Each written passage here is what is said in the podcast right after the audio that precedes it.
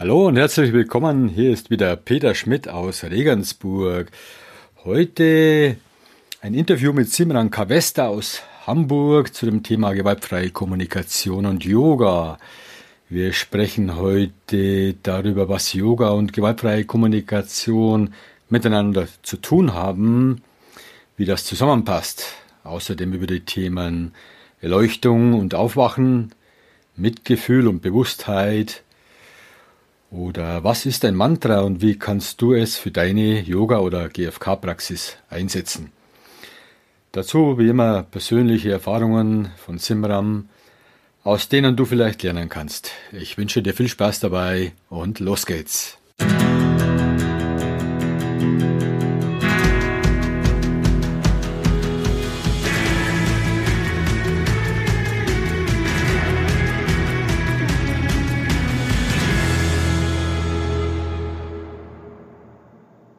Hallo Simran, ich grüße dich und freue mich sehr, mit dir jetzt dieses Interview zu führen und mich mit dir über Kundalini-Yoga zu unterhalten oder Yoga im Allgemeinen und gewaltfreie Kommunikation und wie das Ganze zusammenpasst.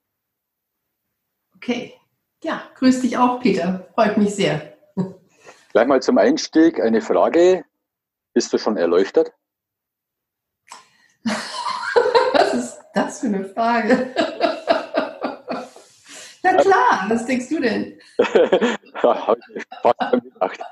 Ja, Kundalini-Yoga ist ja eine spezielle Form von Yoga und viele Yogis haben schon, oder was ich zumindest lese, ja, bewusst oder unterbewusst das Ziel, erleuchtet zu sein und die Chakren und die Kundalini-Yoga-Energie ja. nach oben zu. Weißt du, unser Yogameister hat dazu mal gesagt, wir sind sowieso alle schon erleuchtet, wir müssen es nur kapieren. Ja. Ne? Und darum geht es ja letztendlich. Es geht um Bewusstwerdung. Und zwar bis in die feinsten Details hinein. Und äh, jeder ist mehr oder weniger erleuchtet. Ich meine, dieses Wort erleuchtet ist auch so. Es ist so abgegriffen. Also ja. für mich spielt das keine Rolle. Okay. Kennst du jemanden, der erleuchtet ist? Bewusstheit eine Rolle. Bewusstheit ist das, was mir wichtig ist. Bewusst zu werden, soweit ich irgendwie kann. Und ja. das tut Kundalini-Yoga ja auch. Das hilft einem ja bewusst zu werden. Ja, gut. Warum sollte sich jemand überhaupt, der jetzt zuhört, für Yoga interessieren? Oh, weil Yoga einfach hilft, zu sich zu finden und einen Körper zu entwickeln und eine Klarheit zu entwickeln und die eigene Kraft zu entwickeln und gut im Leben zu stehen und gut für sich einstehen zu können und sensibel zu werden und überhaupt aufzuwachen und zu kapieren, was machen wir hier überhaupt? Sowas. Mhm. Also auch wieder Bewusstheit und ja. das Ganze über, hauptsächlich über Yoga-Übungen, die sogenannten Asanas. Genau, die Körperübungen, die helfen letztendlich, natürlich sind sie dazu, dazu gut, den Körper gesund zu erhalten, flexibel und stark und die ganzen inneren Systeme, dass die gut funktionieren, Hormonsystem, Nervensystem, Kreislauf und so weiter, dass das alles gut funktioniert. Letztendlich haben sie aber den Effekt, dass man lernt, den eigenen Geist zu führen. Ne, ich nehme mir vor, was weiß ich, 50 Frösche zu machen. Ein Frosch ist so eine beliebte äh, Schwitzübung, ne, so, so ähnlich wie Kniebeugen. Ja dann nehme ich mir vor, 50 Stück zu machen. Und bei 30 merke ich, oh, jetzt wird es schwer. Und ich habe mir es aber vorgenommen und ich ziehe das durch. Und ich nehme meine Kraft aus dem Atem, aus der Atemführung und ich konzentriere mich auf einen bestimmten Punkt und dann mache ich das. Und letztendlich, wenn so kleine Siege über den inneren Schweinehund, wenn ich mir das vorgenommen habe, das ist meine Entscheidung und ich ziehe das durch. Das ist so ein kleiner Sieg über meine, was immer, der innere Schweinehund. Ne? Das unterstützt meinen Selbstwert und das unterstützt mein Selbstvertrauen. Ich kann mein Leben in die Hand nehmen. Ich kann was erreichen. Selbstwirksamkeit. Ja, Selbstsicherheit. Also ich breche manchmal bei, bei 30 Fröschen breche ich schon zusammen. da schaffe ich keine 50. Gibt die Kraft aus. Und wenn ich jetzt Genau. Ja, also Yoga bedeutet für dich dann hauptsächlich Bewusstheit, Selbstwertsteigerung, Selbstsicherheitssteigerung, Selbstwirksamkeit. Wie ist es für die bei der gewaltfreien Kommunikation, was bedeutet gewaltfreie Kommunikation für dich? Wie das zusammenhängt, ne? Ja. Das ist ja wirklich oft gefragt. Also es geht um Bewusstheit und es geht auch um Selbstverantwortung. Und es geht um Präsenz, wirklich anwesend sein. Und es geht um Mitgefühl. Das ist erstmal erstaunlich zu denken, wenn ich sage, ich habe mir 50 Frösche vorgenommen und bei 30 merke ich, oh, wo ist denn da das Mitgefühl? Aber mein Mitgefühl ist letztendlich mit mir selbst, dass ich mein Leben in die Hand bekommen möchte und dafür setze ich mich ein. Und damit bleibe ich verbunden. Und ich gebe das nicht, sobald es ein bisschen schwierig wird, gebe ich das wieder auf, sondern ich habe Mitgefühl mit mir selbst und ich übe Mitgefühl mit anderen. Es gibt einen Satz im Kundalini Yoga, der heißt, Mitgefühl ist das erste Gesetz eines Yogi. Oder es gibt noch einen anderen Satz, der sagt, wenn du die Welt nicht durch Mitgefühl verstehst, verstehst du sie gar nicht. Und das finde ich einfach sehr, sehr passend. Und da ist für mich die Verbindung zur gewaltfreien Kommunikation. Mhm. Als ich die gewaltfreie Kommunikation kennengelernt habe, habe ich gedacht, boah, das ist ja Yoga in der Kommunikation. Ne, eben weil es um diese Achtsamkeit geht und mich und, und präsent sein können und wirklich dranbleiben können und hinschauen und spüren und sensibel werden und bewusst werden. Genau das, dasselbe ist es ja sowohl im Yoga als auch in der gewaltfreien Kommunikation, finde ich jedenfalls. Ja. Und wenn du von Mitgefühl sprichst, dann meinst du immer beide Seiten. Mitgefühl mit anderen und Mitgefühl mit sich selbst. Ja, ja, ja. Genau. Überhaupt diese Fähigkeit mitzubekommen, sowohl bei mir selbst als auch bei jemand anders, was ist da gerade los? Welche Gefühle sind da gerade wach? Was, was ist da gerade emotional los? Und worum geht es? Was sind die was ist die Ursache für diese Gefühle, die dann da auftauchen? Ne, was, ist, was sind die Bedürfnisse, die da am Start sind? Worum geht es diesen Menschen oder worum geht es mir? Was ist es, was mir da fehlt, was mir wichtig wäre? Wofür, wofür würde ich mich gerne einsetzen wollen an dieser Stelle? Mhm. Genau. Ich habe verschiedene Formen von Yoga ausprobiert und praktiziere auch.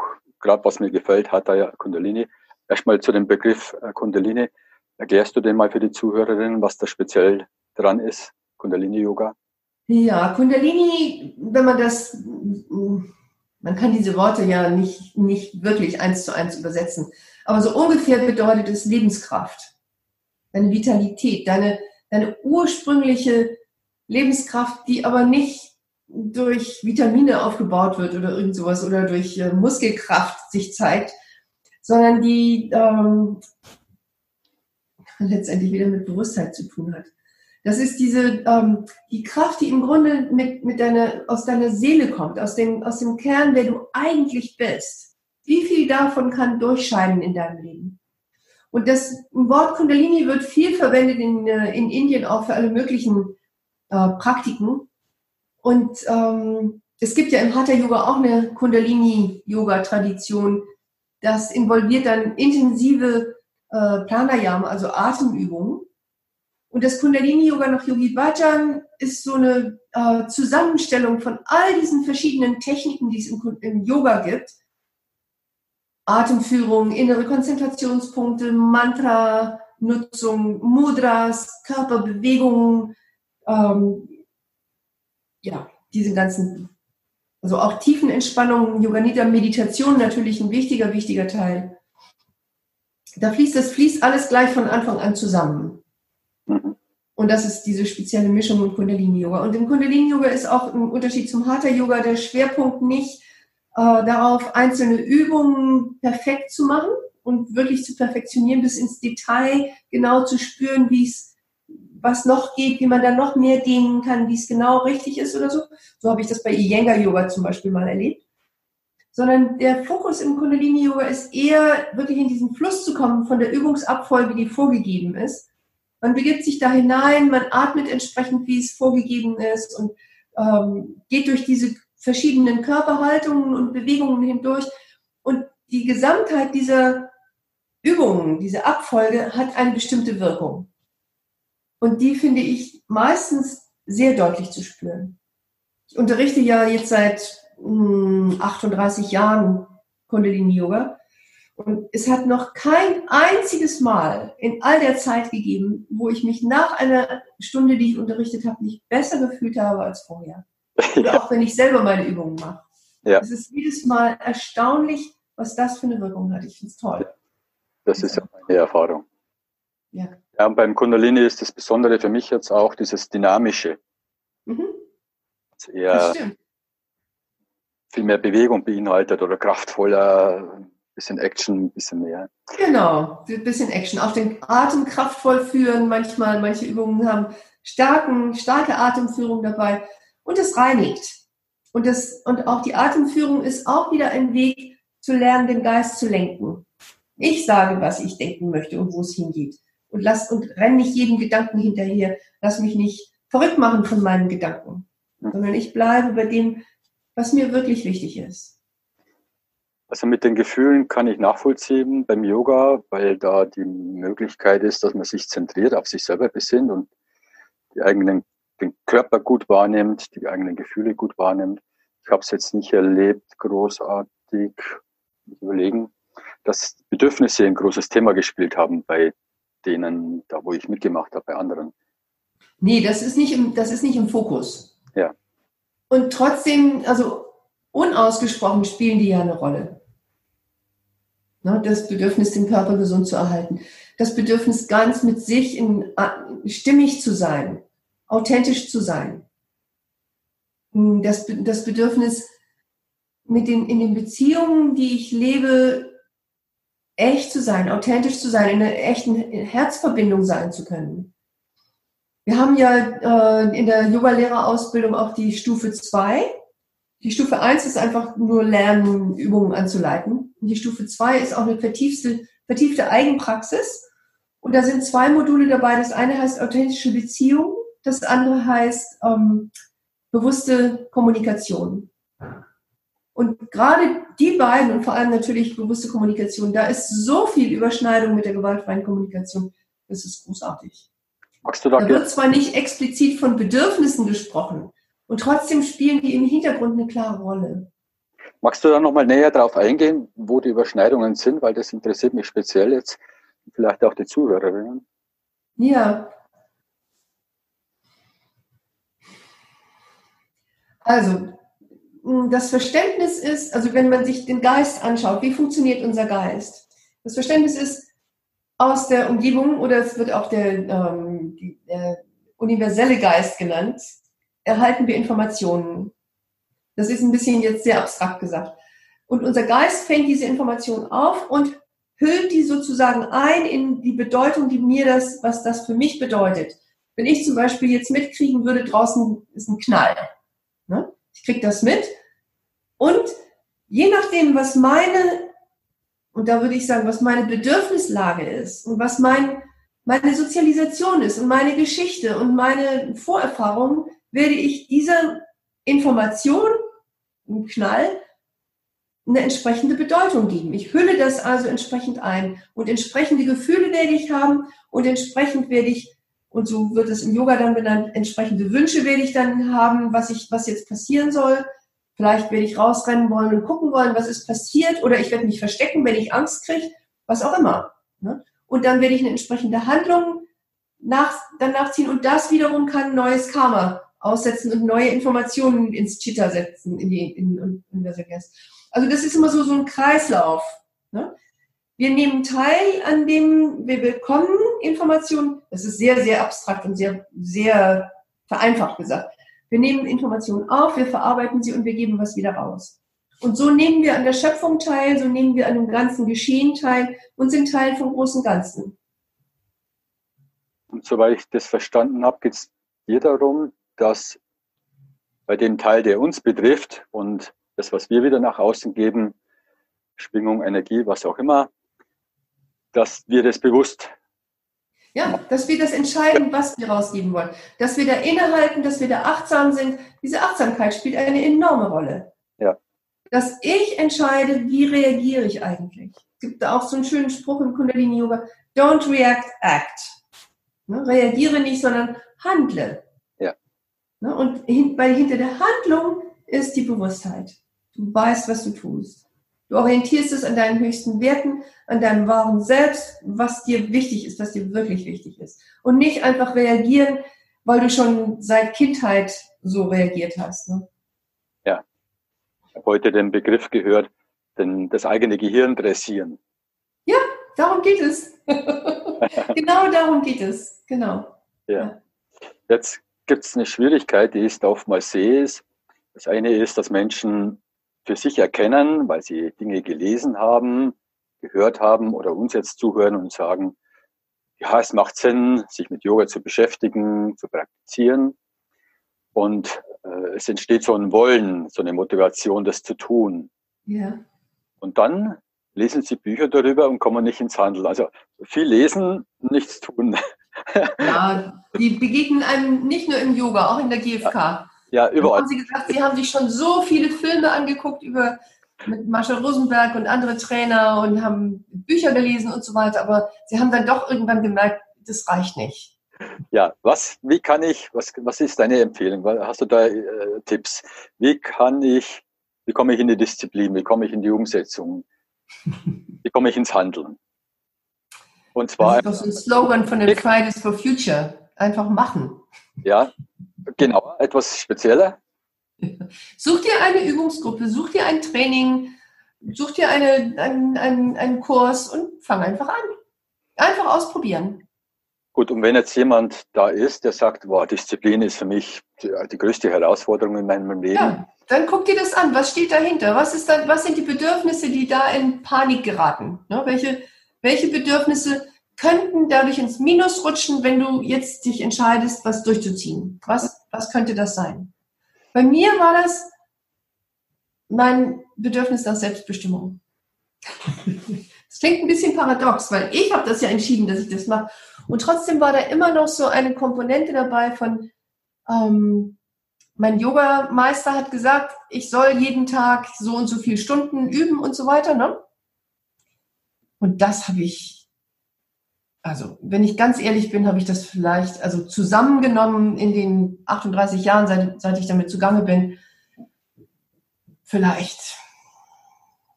Also in der Zeit, als ich im Ashram gewohnt habe, da habe ich das in der, in der Anfangszeit, die ersten drei Jahre, ganz, ganz regelmäßig gemacht. Und dann hat es ein bisschen gebröckelt, weil dann habe ich angefangen, nebenher bin ich äh, als Referendarin am Gymnasium gewesen und musste da immer früh in der Schule sein und so. Und da hat das schon angefangen zu bröckeln. Und als ich mit dem Referendariat fertig war, dann haben wir geheiratet gehabt und dann ähm, sind die Kinder gekommen und da ist alles durcheinander geraten. Und dann habe ich mir immer gesagt, okay, meine Disziplin ist, dass ich mich, dass ich mich um die Kinder kümmere, volle Kanne. Und dann, als die Kinder zur Schule kamen, dann war meine Disziplin, dass ich mich jeden Morgen, wenn die aus dem Haus waren, hingelegt habe und geschlafen habe um mich wieder zu regenerieren. Und das habe ich einfach wirklich für mich gemacht. Das war mein, meine Disziplin. Und dann später ist es langsam wieder dahin gekommen, dass ich auch wirklich angefangen habe, wieder Übungen zu machen und meine Meditationen zu machen. Und es ist immer noch ein Thema mit der Selbstbestimmung, dass ich merke, ich will nichts machen, weil mir jemand anders gesagt hat, dass ich das machen soll. Das kommt für mich nicht in Frage. Und dann habe ich eine ganze Zeit lang mit mir gehadert, weil als Ausbilderin für Kundalini Yoga musst du doch eine regelmäßige Praxis haben und so weiter. Und ah, da war ein großer, äh, große Auseinandersetzung in mir. Ja, und dann habe ich mir das genauer angeguckt. Was ist denn der Teil, wo, welche Bedürfnisse stehen hinter dem Teil, der gerne eine regelmäßige, gute Praxis haben möchte? Und was steht hinter dem Teil, der sagt, nee. ne? So. Und dann auf, auf der einen Seite, also der Teil, der wirklich eine gute spirituelle Praxis haben möchte, ist natürlich ein tieferes Verständnis vom großen Ganzen, größere Bewusstheit, ähm, ja, mich zu entwickeln, mich zu entfalten, noch äh, Sachen von mir und in der Welt zu entdecken, die ich noch gar nicht kenne. Also da, da war auch so ein, ah, ich möchte das noch, ich möchte noch genauer erleben können und erfassen können, worum geht es hier eigentlich? Was machen wir hier eigentlich auf der Erde? So, das möchte ich noch. Und was geht? Ne? Ich meine, einfach funktionieren, schaffe, schaffe, Häusle baue, das war mir schon seit Teenagerzeiten klar. Das ist es nicht. Ne? Das kann es nicht gewesen sein. So, und deswegen war ich als Hippie ganz viel unterwegs und habe ganz viel gesucht in allen möglichen Landkommunen und mit Marihuana interessante Erfahrungen gemacht und alles Mögliche. Und das hat sehr viel Erweiterung gebracht schon. Und dann war mit Kundalini-Yoga anzufangen ein Riesenschritt. Da bin ich in den Ashram eingezogen, den es hier damals gab in Hamburg und habe jeden Morgen das Sadhana damit gemacht. Wir haben, sind morgens um drei, halb vier aufgestanden und um vier ging's los. Von vier bis um halb acht ungefähr haben wir praktiziert und äh, also es waren mindestens eine Stunde Übungen und dann der Rest ganz viel gesungen. Mantras gesungen und Shabbats gesungen und oh, das hat mir gut getan. Das hat mir unglaublich gut getan. Das war wie so, als ob ich in mir aufwache. Das war toll. Und das habe ich eben dann drei Jahre lang ziemlich regelmäßig, wirklich fast ohne Unterbrechung durchgehalten. Und es hat mir einen Energieschub gegeben auf Jahre hinaus. Ja, und dann, wie gesagt, es ist ja alles so ein bisschen ins Bretteln gekommen. Aber diese Sehnsucht danach, noch tiefer zu verstehen und noch, noch mehr aufzuwachen, ne, vielleicht würde man das Erleuchtung nennen, keine Ahnung. Diese Sehnsucht, die ist geblieben. Und die ist auch immer noch da. Und wenn ich mir das Weltgeschehen heute angucke, ich meine, einerseits blenden wir ja offensichtlich aus, was oder kriegen wir nicht so serviert wie die schrecklichen Nachrichten, kriegen wir die guten Nachrichten nicht so serviert. Wenn man anguckt, wenn man sich anguckt, wie lange jetzt schon ne, 70 Jahre hier in Deutschland kein Krieg mehr gewesen ist und wie Europa zusammengewachsen ist und so viele verschiedene Sachen, die eigentlich total gut gehen. Aber was im Bewusstsein ist oder was immer auftaucht, ist äh, die Klimakrise und die Vermüllung der Welt und Artensterben und äh, die ganze Gewalt und die Ausländerfeindlichkeit und diesen ganzen, so, wenn ich mir das alles angucke und das alles zusammennehme, dann krieg, also kriege ich manchmal auch die Krise. Dann hat es wirklich jetzt in den letzten Jahren Zeiten gegeben, wo ich ganz, ganz knapp an der Kante war, gar keine Hoffnung mehr zu haben und einfach zu sagen, was soll das jetzt alles noch? Uff. Wenn mir die Arbeit als GFK-Trainerin und Yoga-Ausbilderin nicht so viel Spaß machen würde, ich weiß nicht, ich hätte mich schon längst in irgendwelche Höhlen in Südfrankreich oder so zurückgezogen oder sowas. Aber, na, und meine Familie, die, das hält mich natürlich auch. Du hast ja gerade beschrieben, so ein wenig den Weg oder die Entwicklung, die du gemacht hast, die Erfahrung, wo du mit Yoga angefangen hast und was sich dann bei dir da so verändert hat. Was war denn, wie die GfK ins Leben kam, kam bei dir? Was war mhm. vorher und was hat sich durch die gewaltfreie Kommunikation nochmal verändert? Ja, also die GfK ist in mein Leben gekommen durch meine Schwester. Ähm, weiß nicht, vielleicht kennst du sie sogar. Beate Ronnefeld? Ja, also ich kenne sie nicht persönlich, der Name ist mir natürlich im Begriff. Ja, sie war eine der ersten GfK-Trainerinnen in Deutschland. Und ähm, ich habe ganz, ganz viel von ihr gelernt damals. Ich habe viele Kurse bei ihr auch mitgemacht. Erstmal bei Marshall natürlich und dann auch bei ihr ganz viele mitgemacht. Und ähm, ja, meine Schwester kam nach Hamburg zu einem Zeitpunkt, als Yogi Bhajan, unser Yogameister, gerade bei uns hier in, äh, zu Hause bei, bei, uns zu Besuch war. Und mein, so einen Yogameister bei sich zu Hause zu Besuch zu haben, das ist schon eine Sache. Der kommt ja nicht alleine. Ne? Der bringt seine ganze Entourage mit. Und alle Leute, die mit Kundalini Yoga hier in Hamburg irgendwie zu tun hatten, wollten ihn natürlich sehen und irgendwie eine Audienz haben bei ihm, ein Gespräch mit ihm haben und so. Und es war ein unglaubliches, ein Bienenstock hier. Rein und raus die Leute und ganz viel los. Und das habe ich meiner Schwester gesagt. Sie kam gerade aus dem Kosovo und hatte da mitgeholfen. Ich meine, das war aus dem Kosovo. Und sie war da in einem Flüchtlingslager gewesen und hatte den Menschen dort geholfen im Flüchtlingslager mit ihrem Mann zusammen Clemens Ronnefeld, ich weiß nicht, ob dir das ein Begriff ist, der äh, Transparency, TV oder so ähnlich, äh, hat er eine ähm, eigene TV-Serie inzwischen. Der arbeitet für den Versöhnungsbund. Ich schätze ihn einfach sehr, deswegen mache ich hier gerade ein bisschen Werbung für ihn. Und jedenfalls, sie war mit ihm zusammen in, ähm, in Kosovo gewesen. Und dann hat sie mich angerufen und gesagt, ich komme nach Hamburg, kann ich bei dir übernachten, kann ich bei dir bleiben?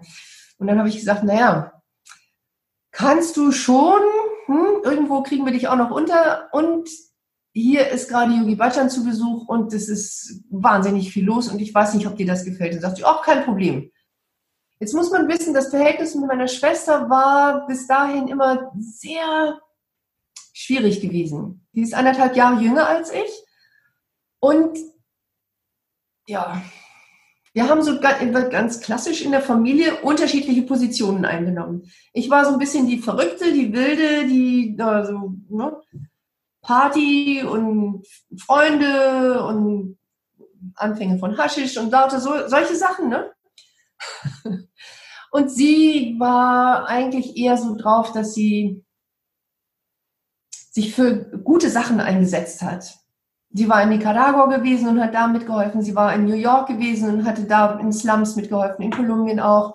Und äh, wie gesagt, dann hat, haben die Flüchtlinge bei sich zu Hause aufgenommen. Dann haben sie eben äh, immer äh, Transporte mit äh, irgendwelchen Spenden ins Kosovo gebracht und dahin gebracht und dann im Flüchtlingslager auch mitgeholfen. Und solche Sachen hat sie halt gemacht. Ne? Ja, ich erinnere auch eine Szene aus unserer Kindheit, wo sie mir mal gesagt hat, als wir, ähm, als ich ein bisschen dick äh, Nutella aufs Brot gemacht habe, dann hat sie mir gesagt, du weißt, dass die Kinder in Afrika hungern. genau. Und dann, und deswegen war das Verhältnis zwischen uns ein bisschen belastet. Ne? So, und dann habe ich aber gedacht, okay, naja, wenn sie jetzt in Hamburg ist, ich, sie ist meine Schwester, ich werde sie jetzt nicht einfach vor der Tür stehen lassen. Und dann kam sie auch und dann saß sie da in der Küche bei uns, wo das ganze, der ganze Trubel sich abgespielt hat und so. Und ich merkte, wie sie immer stiller wurde. Und dann hat sie irgendwann gefragt, ob sie sich mal zurückziehen könnte, ob es einen Ort gäbe, wo sie sich zurückziehen könnte. Dann habe ich sie erstmal in mein Schlafzimmer gesetzt. Und dann ähm, habe ich gesagt, ich komme gleich und schau mal, was du noch brauchst. Und dann bin ich rausgegangen und dann habe ich so richtig meine Aura stark gemacht. ne, so ein bisschen Teflon-Aura gemacht, damit das, was jetzt kommt, weil ich schon gedacht habe, okay, also jetzt kriege ich's. Ne, jetzt wird mir gesagt, wie unmöglich das alles ist hier. Und dann bin ich wieder reingegangen und dann hat sie angefangen zu, zu erzählen, dass sie gerade eben aus dem Kosovo kommt und dass das da alles so, dass das richtig, richtig schwer war und dass sie so damit ringt, die Bilder ähm, von dem, was da ähm, was, was sie da erlebt hat und was sie da äh, mitgemacht hat, das lebendig zu halten in sich. Sie möchte das nicht jetzt einfach vergessen und verdrängen, nur weil sie jetzt wieder in Hamburg ist. Und wenn sie mitkriegt, was hier bei uns los ist und so weiter, und dann habe ich gemerkt, wie sie um Worte gerungen hat, das auf eine Weise auszudrücken, die mich nicht angreifen würde, sondern über sich zu sprechen.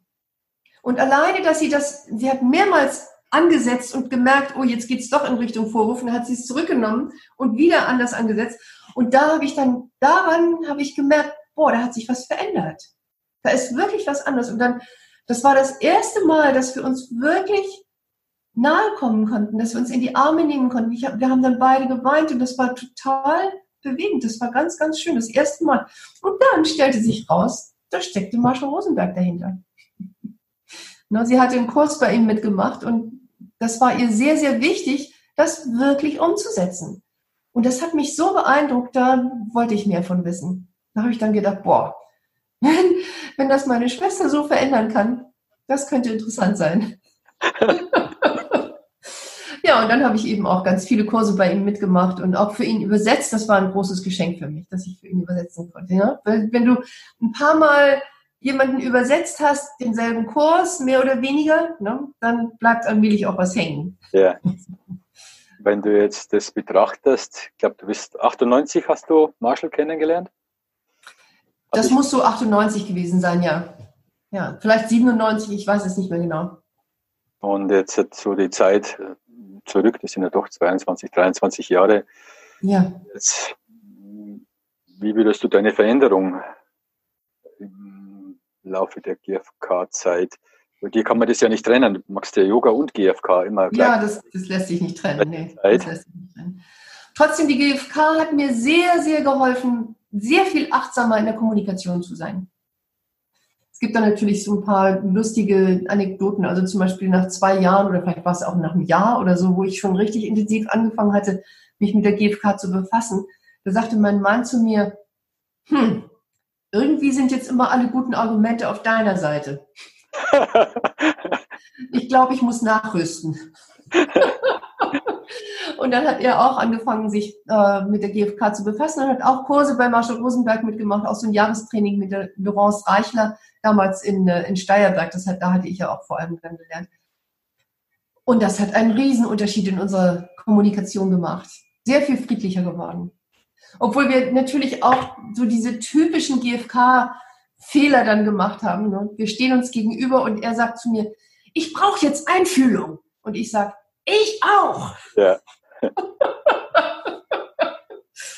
naja, aber immerhin, das Bewusstsein für die Bedürfnisse hat viel in der Art, wie wir kommuniziert haben, verändert. Das war wirklich, das war ein wichtiger, wichtiger Schlüsselpunkt. Ja, und auch zu verstehen, dass die Fähigkeit zum Mitgefühl etwas Angeborenes ist. Was, ne, es gibt dieses Zeitfenster von 0 bis 2, wo wir das ganz natürlich lernen, wenn wir eine Bezugsperson haben, die empathisch mit uns ist, die mitfühlend auf uns schaut und in diesen empathischen Austausch mit uns geht. In der Zeit lernen wir das.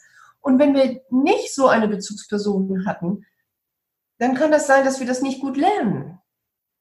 Und dann ist aber die gute Nachricht, dass man das später noch lernen kann. Dann ist es mühsamer, ne, weil man das dann vielleicht mit Übungen und mit, mit bewusster Anstrengung lernt aber es ist immer noch lernbar.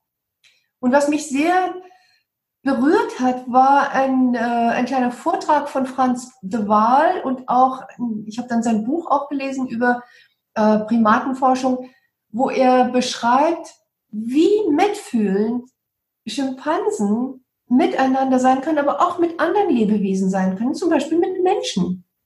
Das fand ich so enorm. Das hat mir so deutlich gemacht, in einer Haltung des Mitgefühls zu sein, ist eigentlich unsere natürliche Haltung. Mhm. Das ist eigentlich, wie wir gemeint sind. Und wenn wir keine, kein Mitgefühl miteinander hätten, wir könnten überhaupt nicht zusammenleben. Also dieses Mitgefühl, den Begriff habe ich jetzt von dir öfter gehört. Es ist so mhm. das, was beides miteinander verbindet, Yoga und gewaltfreie Kommunikation. Nach meinem Verständnis auf jeden Fall. Und die Achtsamkeit und die Präsenz, wirklich anwesend sein.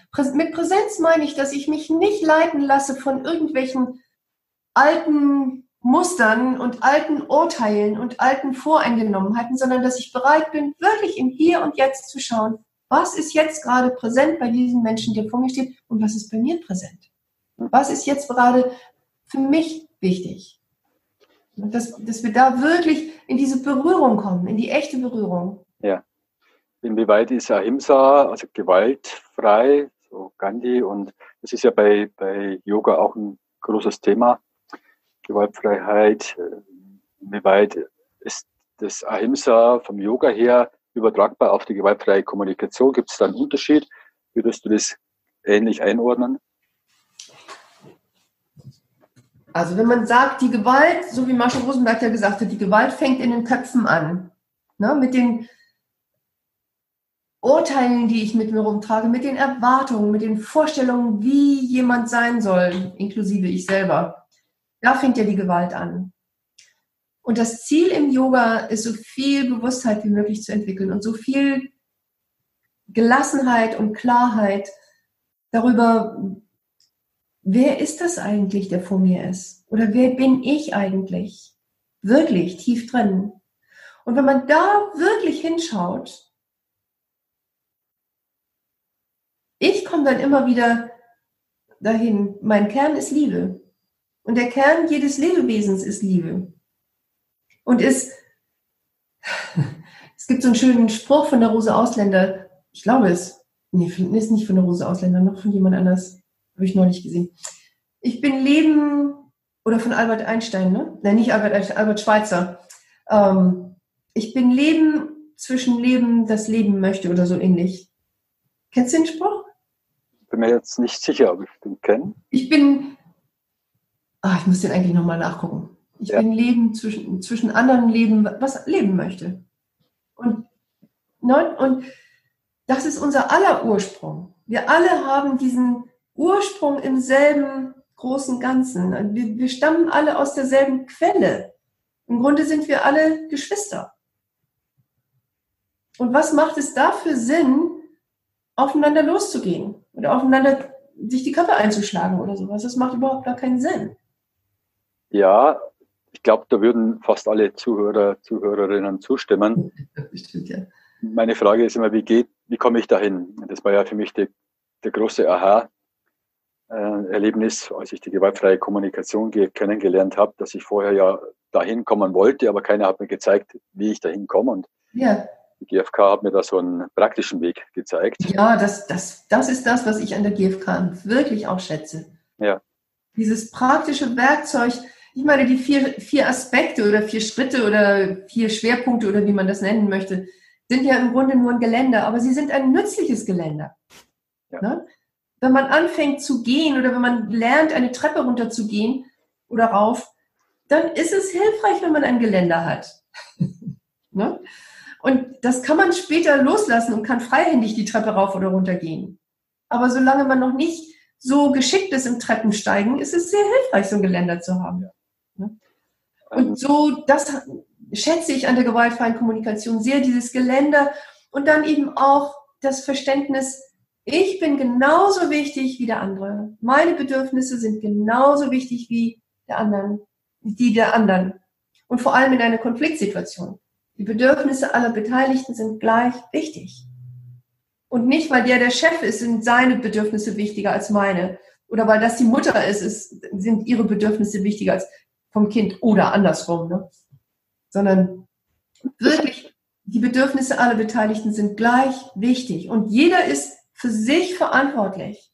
Guck mal, ein kleines Kind nimmt ja auch schon für sich Verantwortung. Wenn es hungrig ist, dann schreit es. Ne? Und wartet nicht darauf, dass die Mama irgendwann auf die Idee kommt, dass es jetzt mal was zu essen brauchen könnte. Sondern man sagt Bescheid. Bei der gewaltfreien Kommunikation sind es die vier Elemente, die vier Informationen. Beim Yoga ist es dann die Praxis Asana, Asanas, das Atmen. Das ist schwer, das so, ja, das ist schwer, das so auf ein, eine Sache zu reduzieren oder auf, auf eine, eine Technik oder so zu reduzieren. Die Asanas tun ihren Teil, die Atemführung tut ihren Teil, die Meditation tut ihren Teil. Das Singen ist unglaublich befreiend. Und bei uns im Kundalini-Yoga kommt ja noch mehr dazu, auch die gesunde Ernährung und die ganze Lebensweise. Es tut ja, das tut alles seinen Teil. Ist ein bisschen schwer zu sagen, was da jetzt so eins zu eins kann man da nicht die Parallelen setzen. Ja. Wenn Menschen in ein zweitägiges Seminar kommen, dann sind sie oftmals sehr überfordert von dem, was sie da alles neu lernen. Das ist so ganz häufig, was ich da erlebe. So eine ganz neue Welt tut sich auf. Da kommen einfach so eine ganz neue Welt. Äh, Ja. Vieles auf. Dann wollen sie vieles umsetzen, am besten alles auf einmal. Und die Frage ist, was würdest du empfehlen? Also mein, meine Vorgehensweise ist dann immer, was könnte der nächste kleinste Schritt sein? Mhm. Was könnte denn der nächste kleinste Schritt sein auf die GfK bezogen, wenn jemand das lernen möchte? Und Ja. wenn jemand sagt, ich mache noch kein Yoga, praktiziere noch nicht, aber ich habe schon gelesen, eigentlich will ich, aber ich tue es noch nicht, Ja, könnte denn der nächste kleinste Schritt sein, um okay. die Yoga-Praxis zu kommen? Ja, ich habe da eine Idee dazu. Also der nächste kleine Schritt, nachdem man so ein Seminar gemacht hat, ist, sich einen Konflikt zu suchen, der schon stattgefunden hat, weil in einer Konfliktsituation gewaltfrei zu reagieren, das ist was für Profis. Gelingt mir auch nicht immer. Danke. Aber im Anschluss an einen Konflikt, wenn die Hormone sich wieder normalisiert haben, ne, Adrenalin und was da so alles im Kopf ist, was ja den vorderen Lappen ausschaltet, weswegen wir nicht mehr die GfK und das ganze Wissen, was wir und, und die ganzen Vorsätze, die wir da abgespeichert haben, was ich jetzt anders machen will, ne, das Ja. steht uns ja nicht zur Verfügung, wenn Adrenalin im Blut ist und sowas. Ne? Also wenn dieser Anfall vorbei ist, dann nimm dir diesen Konflikt nochmal vor Und nutzt die GFK, indem du dir anschaust, okay, was war denn für mich der Auslöser? Welche Gefühle waren da in mir? Und zwar echte Gefühle, nicht so diese Pseudogefühle, sondern wirklich, wo du die körperlich spüren kannst. Und dann, womit haben die zu tun? Welche Bedürfnisse sind da bei mir im Minus? Und dann schau dir die andere Person an und am besten versetz dich wirklich in die andere Person hinein. Wenn du dich so verhalten hättest wie die andere Person, was müsste dann in dir los sein? Was, wie hättest du dich gefühlt, wenn du dich so verhalten hättest? Und was wäre dir wichtig gewesen? Diese Frage zu stellen. Was vermutest du, was für den anderen der Auslöser war? Was der beobachtet hat? Welche Gefühle da lebendig sind in ihm, wach sind eine Rolle spielen und welche Bedürfnisse, worum geht's dem? Und wenn du das beides vielleicht hier so aufgeschrieben hast, dann guck mal, was möchtest du als nächstes? Und der nächste Schritt ist normalerweise ein Gespräch. Dass ich den anderen einlade auf ein Konfliktlösungsgespräch. Und ein Konfliktlösungsgespräch hat immer das Ziel, eine Lösung zu finden, die für beide passt, mit der beide zufrieden sind. Und vielleicht ist es noch nicht mal eine Lösung, die gefunden werden soll, sondern nur, dass wieder alles gut ist zwischen uns oder so. Aber wirklich, dass auf beiden Seiten eine Erleichterung da ist und, oh, und man sich gerne wieder in die Augen schaut und gerne in die Arme nimmt und so weiter. Und das, wenn ich ein Wochenendseminar gebe, das ist das, was ich den Leuten sage. Leider ist es sehr unwahrscheinlich, dass ihr in der nächsten Konfliktsituation gewaltfrei reagieren werdet. Sehr unwahrscheinlich. Aber ich möchte euch das Handwerkszeug mitgeben, dass ihr im Anschluss an einen Konflikt den anderen ansprechen könnt und ihn auf ein Konfliktlösungsgespräch einladen könnt. Und das hat nach, da habe ich den Eindruck, damit können die Leute was anfangen und da, das ist ein, ein Schritt, den kann man mal ausprobieren. Und Marshall Rosenberg sagt ja, das ist das Nette an den Wölfen, sie geben einem immer wieder eine Chance. Ja, vor allem kommen die dann in die Umsetzung, sie kommen ins Handeln, ins Tun. Ja. Wie, was könnte der nächste kleinste Schritt sein, um Yoga zu praktizieren? Da ja. mal anzufangen.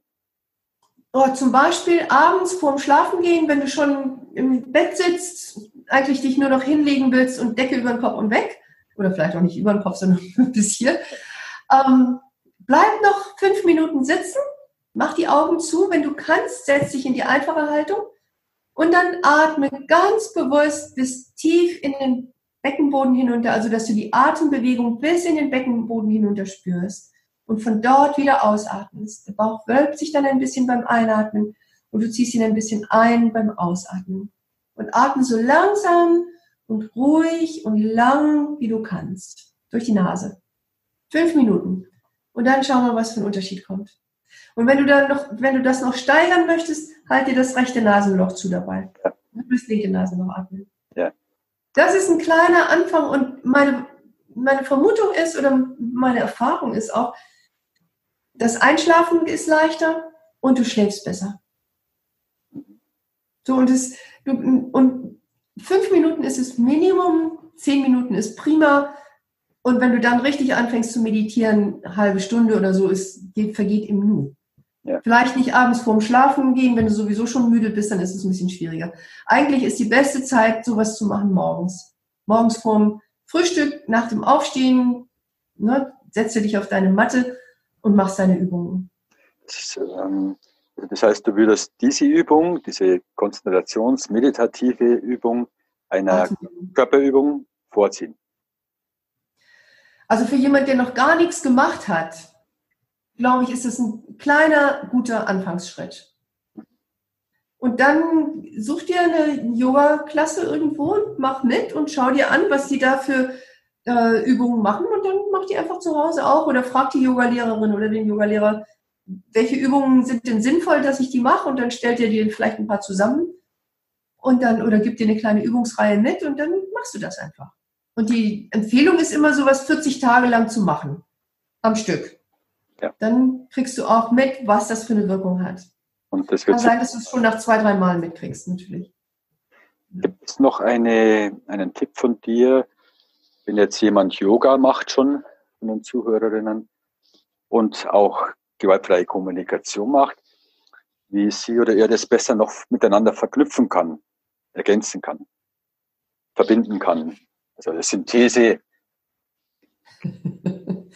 also wenn jemand äh, GFK-Trainerin ist, also das selber anbietet, die gewaltfreie Kommunikation anbietet in irgendwelchen Kursen oder so, da kann ich sehr empfehlen, meditative Elemente aus dem Yoga mit reinzunehmen.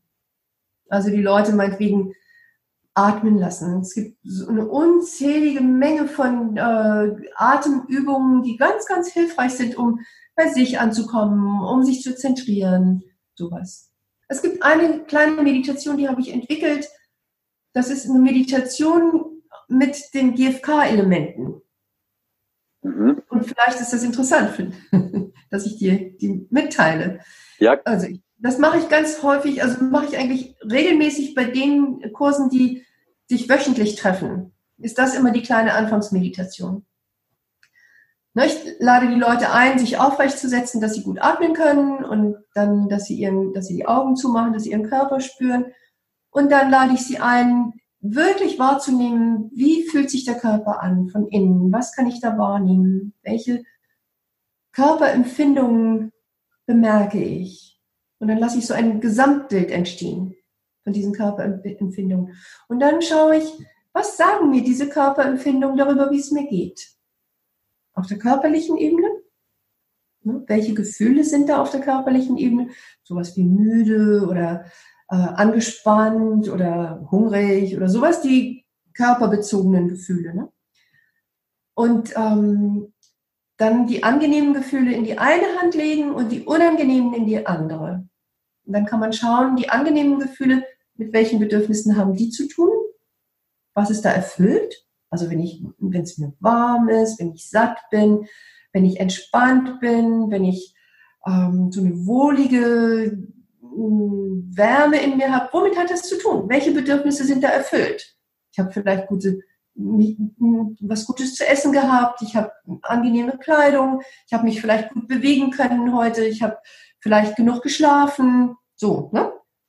Die körperlichen Bedürfnisse gucke ich mir an, welche sind erfüllt. Und genauso bei den unangenehmen Gefühlen, vielleicht ist mir kalt, vielleicht bin ich angespannt, vielleicht merke ich, dass ich steif bin oder sowas. Und dann gucke ich, welche Bedürfnisse haben damit zu tun. Na, da fehlt mir vielleicht Bewegung, da fehlt mir vielleicht was Warmes zu essen oder irgend sowas. Ne? So, dass ich das, und das lege ich in die eine Hand und in die andere Hand. Und dann gucke ich, spüre ich zum Herzen hin und nehme wahr, welche Gefühle sind da im Herzen. Da ist vielleicht eine Traurigkeit oder eine Sorge oder eine Enttäuschung oder vielleicht ist da auch eine Heiterkeit oder eine Erleichterung oder ähm, einfach ein fröhliches Gefühl. So, und scha schaue ich mir an und dann auch wieder die angenehmen in die eine und die unangenehmen in die andere Hand und wieder welche Gefühle, welche Bedürfnisse haben mit diesen Gefühlen zu tun. Und da geht es vielleicht, wenn angenehme Gefühle sind, äh, äh, Erleichterung, dann ist vielleicht ein gutes Gespräch stattgefunden, da hat ein guter Austausch stattgefunden, gute Verbindung oder wenn eine Zufriedenheit da ist, vielleicht habe ich einen Job so machen können, dass ich wirklich zufrieden bin. Da geht es um Selbstwirksamkeit, da geht es um Effizienz, da geht es vielleicht um Bereichern beitragen, sowas. Ne?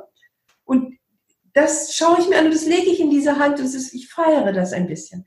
Und ich lege in die andere Hand die unangenehmen Gefühle und schaue, womit haben die zu tun genauso auch wieder, vielleicht fehlt Verbindung, vielleicht fehlt Selbstbestimmung, vielleicht fehlt gefragt werden, vielleicht fehlt, ähm, weiß ich nicht, kreativ sein können oder was, was es gerade ist, ne?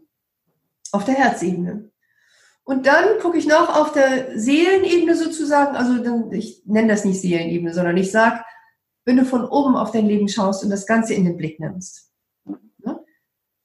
welche angenehmen Gefühle sind da und welche unangenehmen. Die angenehmen sind vielleicht sowas wie Gelassenheit, Hoffnung, tiefer Friede, sowas. Und das hat zu tun mit erfüllten Bedürfnissen.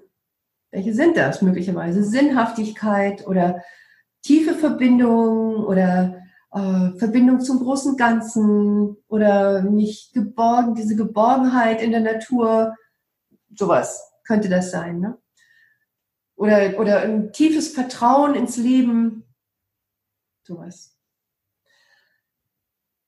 Und genauso, welche Bedürfnisse sind im Minus, wenn ich da unangenehme Gefühle habe, wenn ich da vielleicht eine Verzweiflung habe oder eine große Sorge oder Angst, wenn ich das große Ganze anschaue. Ne? Und dann sind das auch wieder entsprechende Bedürfnisse. Vielleicht ein tiefes Verstehen, das ist es bei mir oft. Tiefes Verstehen, was, was ist der Sinn von diesem großen Schauspiel, an dem wir teilnehmen? Was, was ist der tiefe Sinn davon? Worum geht es eigentlich? Ne, ich kann immer nur mich an mir orientieren, an dem, was sich gut anfühlt. Aber habe ich es wirklich, wirklich schon in seiner Tiefe verstanden? Nee. Und da, da sehne ich mich nach. Das fehlt mir. Oder vielleicht geht es mir auch um, wenn ich in einer Umgebung lebe, wo, wo viel Unfrieden ist, viel, viel Streit ist oder Krieg vielleicht sogar, dann ist das sicherlich etwas, was mir fehlt. Ne? So im Großen und Ganzen. So, oder sinnhaft beitragen können oder sowas.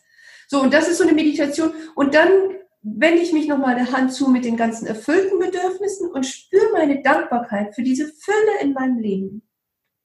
Und, und stelle mir so vor, dass diese Dankbarkeit mich ausfüllt und im Grunde meine Basis ist. Von da aus schaue ich dann auf die andere Hand mit den unerfüllten Bedürfnissen und die schaue ich an und sage, ja, ihr seid mir wichtig. Und ich, ich werde mich um euch kümmern und ich werde Raum machen für euch, werde euch wird schauen, wie kann ich mich um euch kümmern? Was, wie, kann, wie könnt ihr erfüllt werden? Und ich lade das Leben ein, mir diese Bedürfnisse zu erfüllen und mir Wege zu zeigen, wie ich, wie ich sie erfüllen kann. So, und dann beide Hände auf die Brust legen und nochmal tief einatmen und ausatmen und dann die Augen aufmachen, wenn man so weit ist. Das ist so ein bisschen diese Meditation.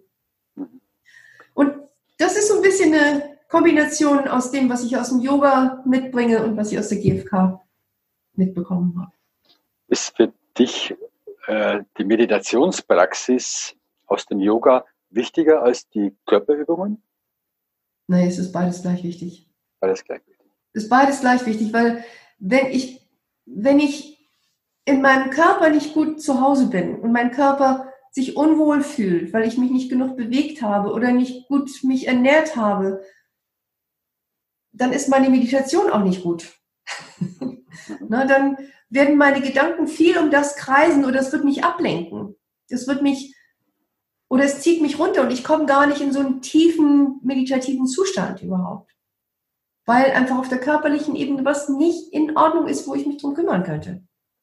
Und gleichzeitig ist es natürlich so, manchmal kann ich nicht, also bin ich körperlich einfach so eingeschränkt, zum Beispiel wenn ich im Flugzeug sitze, ne? dann ist es wunderbar, wenn ich meditieren kann. Einfach die Augen zumachen kann und bewusst atmen kann und einfach alles wahrnehmen kann, was ist, inklusive mein Körper, der sich nach Bewegung sehnt und nach frischer Luft und so weiter. Das nehme ich einfach wahr und ich urteile nicht drüber, sondern ich nehme es wahr und ich nehme die Geräusche wahr und das alles. Ne? Und das ist wunderbar, dass ich das gelernt habe. Und beides ist gleich wichtig. Beides ist gleich wichtig. Ich habe vor kurzem Biografie über Osho gelesen. Da hat er einen Satz gesagt, alles kann, alles kann Meditation sein. Ja, ja, das sehe ich auch so. Wenn ich bügel, wenn ich bügel, kann das eine Meditation sein. Wenn ich koche, ist es eine Meditation. Wenn ich einkaufen gehe, ich, wenn ich unterwegs bin zum Laden, atme ich in vier Schritten ein, in vier Schritten aus und ich habe ein Mantra dabei in, in Gedanken, was mich schon seit 30 Jahren begleitet. Immer wenn ich irgendwo längs gehe, taucht dieses Mantra ganz von selber auf. Wunderbar. Weil Mantra ist ja allgemein im Yoga, die FK-Szene auch öfter mal, Tanzszene, je nachdem, wo man unterwegs ist, ist ja ein, ein wichtiges Element auch. Mantran, äh, beschreibt du das ja. wahrscheinlich besser als ich, was das bedeutet, was das überhaupt ist? Mantra, wenn man dieses Wort nimmt, Man bedeutet Geist und Tra heißt projizieren rausschmeißen oder so, also projizieren. Ne? Und Mantra ist also das, was der Geist projiziert. Ein Mantra kann auch sein, dass du denkst, eins, zwei, drei, vier, eins, zwei, drei, vier. Wenn du das zehn Minuten lang denkst, ist es dein Mantra. Wenn du Scheiße, Scheiße, Scheiße denkst, ist auch ein Mantra. Wahnsinn, Wahnsinn, was nicht, so, nicht so sinnvoll. Ja.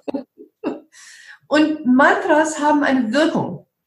Natürlich haben sie auch eine Bedeutung, aber die Wirkung ist das Wichtige. Wenn ich zum Beispiel das Mantra Sat Nam nehme, das ist eines der häufigsten Mantras im Kundalini Yoga, Sat Nam. Sat Nam. Und Sat beim Einatmen denke und Nam beim Ausatmen denke. Das unterstützt mich darin, wirklich mit mir in Verbindung zu kommen, ganz mit meinem Kern verbunden zu sein. Und letztendlich ist die, die Bedeutung des Mantras das, was es bewirkt.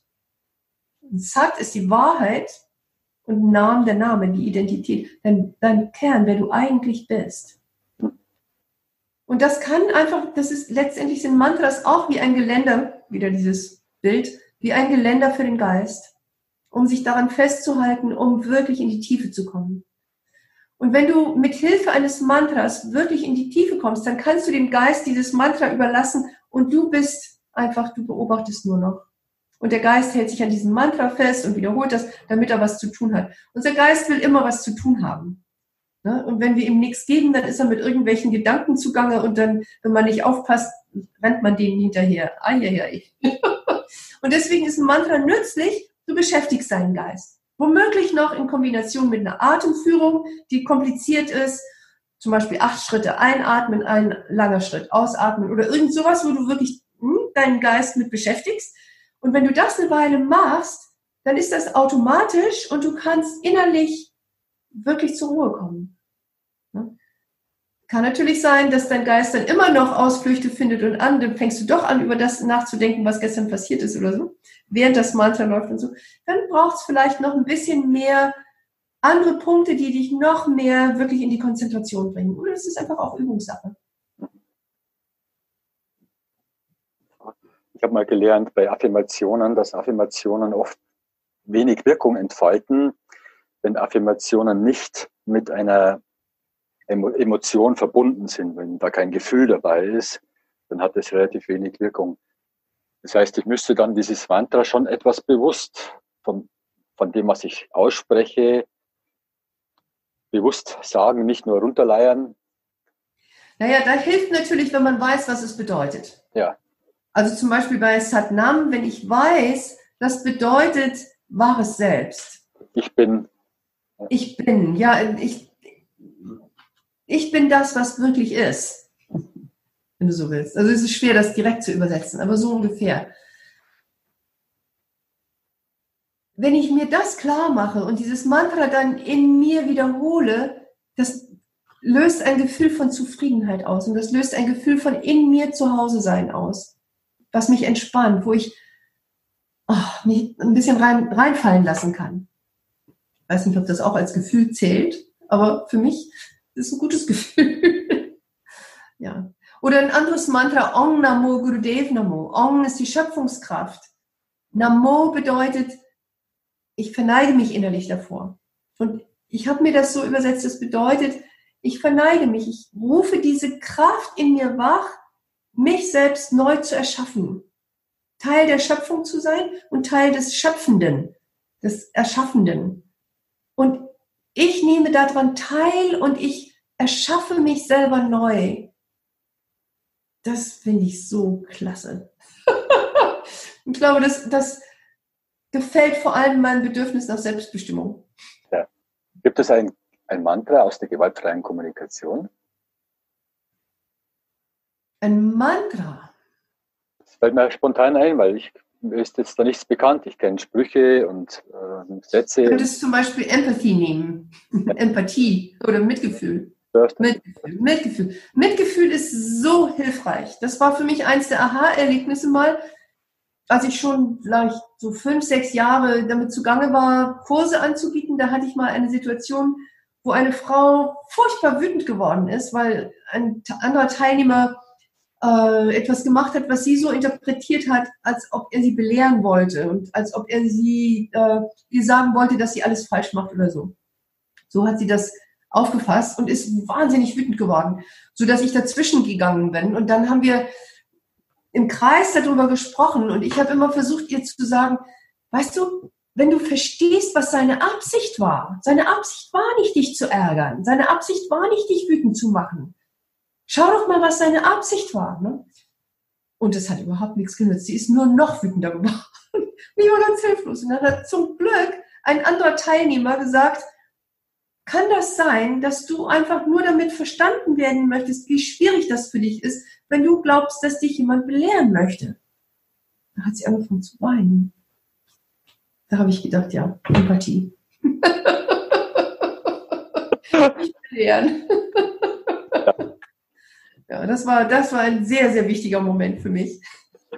Und insofern könnte Empathie oder Mitgefühl ein Mantra sein. Ja, danke. Genau. Ja, wir sind äh, ziemlich am Ende. Hm. Oh, mir fällt noch ein anderes Mantra ein. Ja. Was hören? Das Prinzip KPU. Ich weiß nicht, ob dir das was sagt. KPU. Nein, gerade nicht. Konstante positive Unterstellung. Mhm. Ja. Dass man dem anderen grundsätzlich etwas Positives unterstellt, einen guten Grund für seine Handlung und nicht bei dem Negativen, den man gleich findet, hängen bleibt, sondern nach dem guten Grund sucht. Das finde ich auch einen wichtigen Punkt. Danke. Zum Ende noch die letzte Frage an dich. Ja. Wenn du auf dein Leben zurückblickst, auf deine Erfahrungen, die du gemacht hast, und so mal so ein Fazit ziehst, was wäre denn deine so eine Weisheit, so eine, so eine Erkenntnis, die du gemacht hast, die du gern teilen möchtest, wo vielleicht andere was anfangen können damit?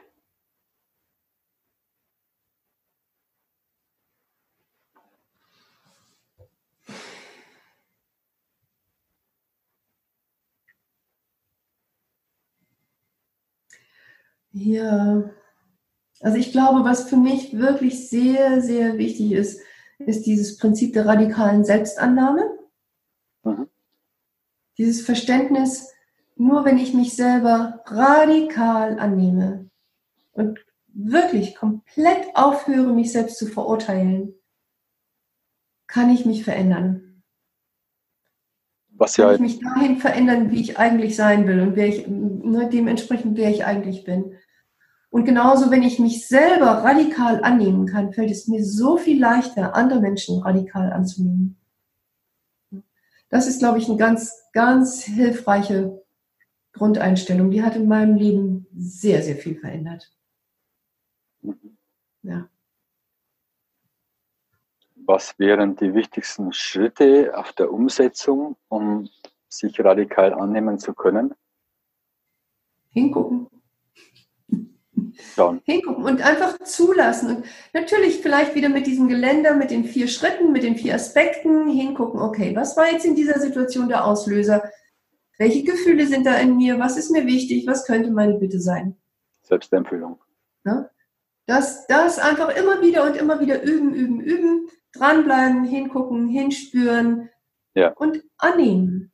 Das war für mich so ein Aha-Erlebnis, mir zuzugestehen, dass ich zum Beispiel Anerkennung brauche.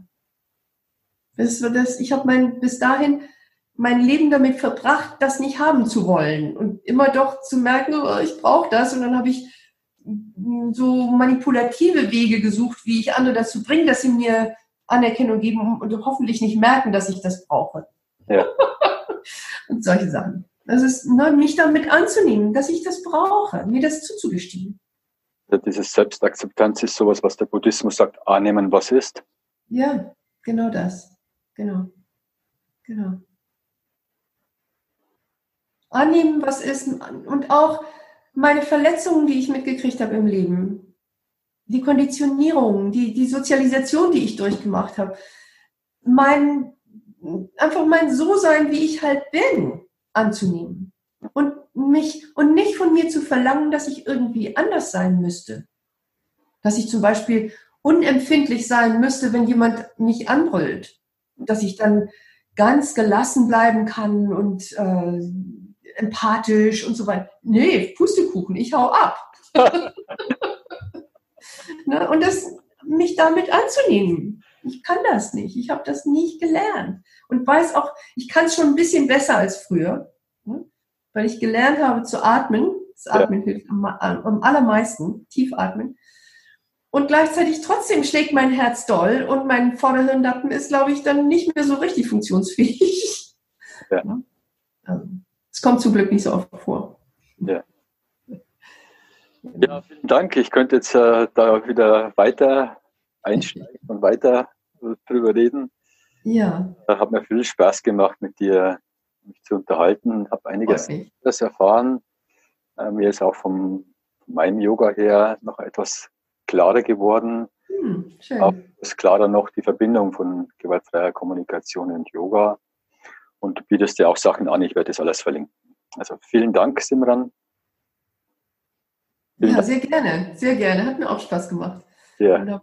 Danke, dass du das machst, Peter. Gerne. Ich wünsche dir alles Gute und ich freue mich, wenn wir uns persönlich mal sehen. Ja, ebenfalls.